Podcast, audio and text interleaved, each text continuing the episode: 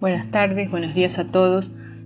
Traemos, eh, eh, traemos nuevamente la palabra, la literatura entre líneas eh, en esta época tan especial, época de pandemia, de aislamiento social obligatorio, donde hay que cuidarse mucho, hay que quedarse en casa y acompañarse de un buen libro, de un buen autor, como en este caso Federico García Lorca Traigo a colación a Federico García Lorca porque nació un 5 de junio de 1898, eh, muy cerca de Granada, en Fuente Vaqueros, España.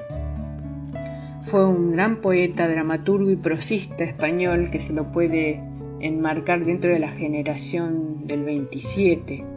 Eh, desde muy joven tuvo afición por la literatura, su madre era maestra y le inculcó mucho la lectura y el gusto por la, por la palabra y, también por la música, estudió música, estudió piano y eso lo llevó a después a hacerse amigos de, grandes músicos y de grandes artistas de la época, eh, eh, como por ejemplo Manuel de Falla y el gran artista plástico Salvador Dalí. Él este, tuvo una vida muy intensa, muy corta, pero muy intensa, bueno, y, llevó su, literatura, su palabra a diferentes lugares del mundo. Entre esos lugares vino a Buenos Aires, a América, también estuvo en, Montevideo, eh, convocado por Lola Membrives y estrenó en Buenos Aires una de sus obras más reconocidas y de más éxito popular que se llama Bodas de Sangre. Debido al gran éxito que tuvo esta obra en Buenos Aires, se quedó seis largos meses y ahí tuvo la posibilidad de dirigir otras obras, Mariana Pineda, La Zapatera Prodigiosa, eh, trabajar con diferentes artistas nacionales y también establecer amistades con gente como Pablo Neruda, artistas como Pablo Neruda, como Juana de Ibarburú, la escritora uruguaya, con Ricardo Molinari. Y cuando mm, este, se volvió a España, volvió muy cargado de todas esas influencias y de, haber trabajado con gente tan importante que consideraba él como la que había aquí en América. De su obra podemos decir que es vastísima y que en su estilo hay símbolos muy importantes muy importantes que van a ser frecuentes, sobre todo en su poesía, y que eh, son, por ejemplo, la luna. La luna es uno de los símbolos más fuertes de la poesía de Lorca, eh, que también que significa, en la mayoría de los casos, significa la, la aparición de la muerte, pero también significa el erotismo, la fecundidad, la belleza. Otro de los símbolos es el agua, cuando corre símbolo de vitalidad y cuando está estancada representa la muerte, como que son temas que lo marcaron profundamente, tanto la vida intensa como la muerte trágica. La sangre también representa la vida, pero derramada es la muerte. Y también significa lo sexual, lo fecundo. Después este, el toro, el toro, él era un aficionado a los toros, ustedes saben que la corrida de toros era un deporte nacional en España, ahora ya no, no se acostumbra más, pero fue muy, muy importante en, su época. Las hierbas este, tienen un valor dominante y, en algunos casos tienen que ver con la muerte, depende de qué hierba aparezca. Los metales eh, eh, simbolizan mucho las almas que tienen que ver con la tragedia, ¿no? Mucha, mucha tragedia, mucha muerte, mucha sangre hay en su literatura. Y como procedimiento retórico para utilizar en su, en su poesía la, metáfora. Son metáforas muy, muy impresionantes, metáforas puras, que llamamos los, los profesores de lengua y literatura metáfora pura. Podemos mencionar eh, de sus libros de poesía eh, el libro Poema de Cantejondo de 1921, Oda a Salvador Dalí en 1926, Romancero Gitano 1928, Poeta en Nueva York 1930, Llanto por Ignacio Sánchez Mejías 1935, seis poemas gallegos también del 35, Sonetos del Amor Oscuro 1936 y para, eh, eh, completar esta idea, esta idea de la poesía, podemos compartir la lectura de uno de los romances que se llama La casada infiel. Y que yo me la llevé al río creyendo que era mozuela, pero tenía marido. Fue la noche de Santiago y casi por compromiso. Se apagaron los faroles y se encendieron los grillos. En las últimas esquinas toqué sus pechos dormidos y se me abrieron de pronto como ramos de jacinto. El almidón de su enagua me sonaba en el oído, como una pieza de seda rasgada por diez cuchillos. Sin luz de plata en sus copas, los árboles han crecido y un horizonte de perros ladra muy lejos del río.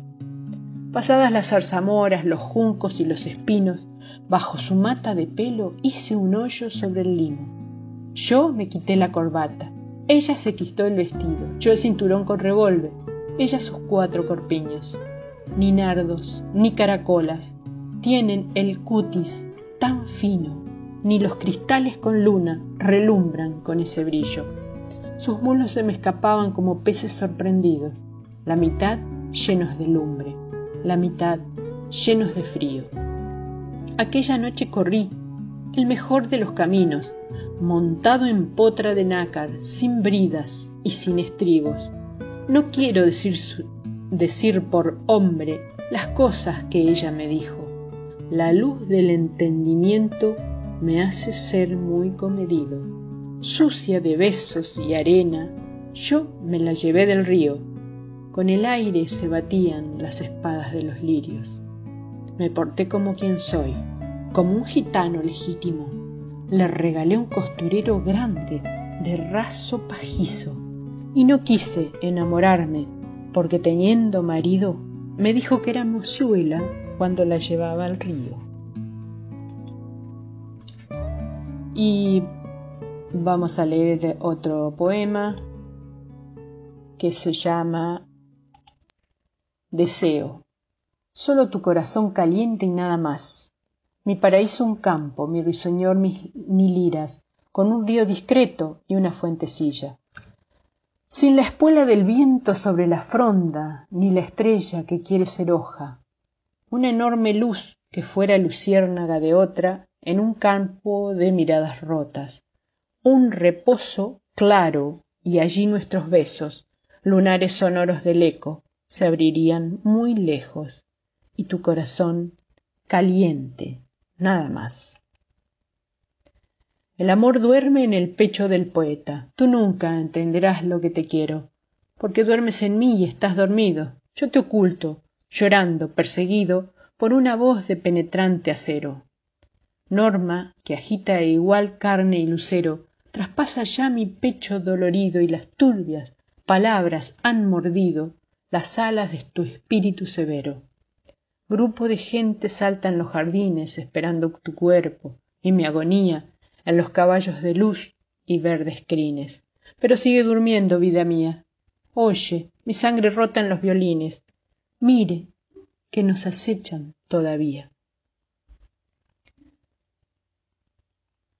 Bueno, y para finalizar quiero sugerirles sus obras teatrales, que son unas cuantas, El maleficio de la mariposa, 1921, Mariana Pineda, del 27, Zapatera prodigiosa, El retablillo de Don Cristóbal, eh, Bodas de sangre, Yerma, y Doña Rosita la soltera o el lenguaje de las flores, la casa de Bernarda Alba son todas obras muy conocidas, muy interesantes para verlas en escena, ¿sí? Y, o también para leerlas, por supuesto.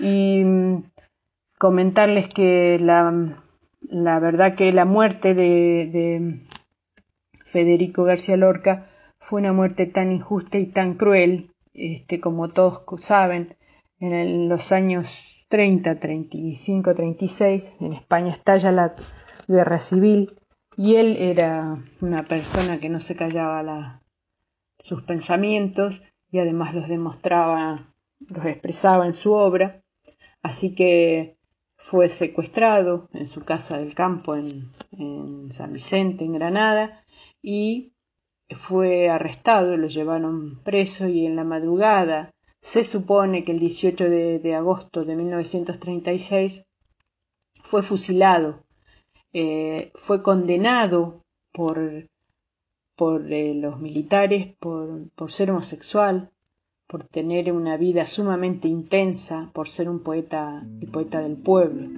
Y eh, todavía en la actualidad no se han encontrado sus restos. Eh, cada tanto hacen algunas investigaciones y excavaciones cerca de la zona donde fue arrestado, donde estuvo preso, pero hasta ahora no se, ha dado con sus restos. Y bueno, y para terminar lo que yo creo es que, bueno, tanto los que lo admiramos y los, que, los que hemos disfrutado y difundido su obra, consideramos que lo más importante es que está su obra, eh, por más que sigan desapareciendo su cuerpo, la obra nunca va a olvidarse ni va a desaparecer. Les agradezco una vez más y les mando un saludo enorme. Seguimos cuidándonos hasta la semana que viene en Entre Líneas.